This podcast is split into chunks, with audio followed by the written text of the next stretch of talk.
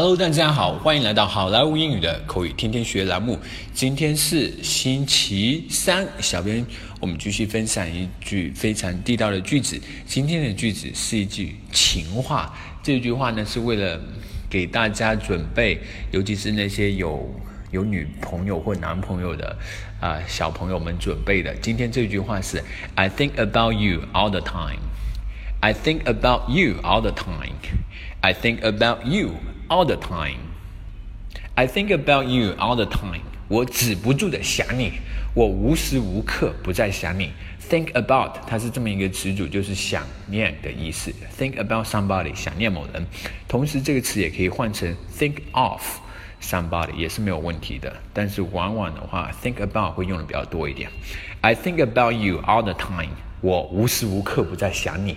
好，这么一句话啊，是为了在七夕的时候让那个男朋友可以对女朋友说的这么一句话啊。但是如果你没有女朋友或没有男朋友的话，千万不要误会哈。小编也是一个单身汉，所以的话呢，我只是啊蹭一下这个热度啊，给大家分享一下这么一句话：I think about you all the time。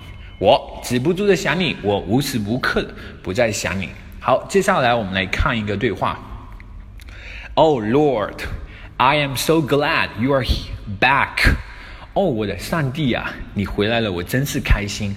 Me too. It was a great homecoming. 我也是呀，回家真好。You know what, Suki? I think about you all the time. 你知道吗，Suki？我无时无刻不在想你啊。So do I. You can never imagine how happy I am when I learned I could be coming home. 你知我也是呀，你永远都不能想象，当我知道我可以回家的时候，我有多么的开心。Oh Lord, I am so glad you are back. Me too. It was a great homecoming.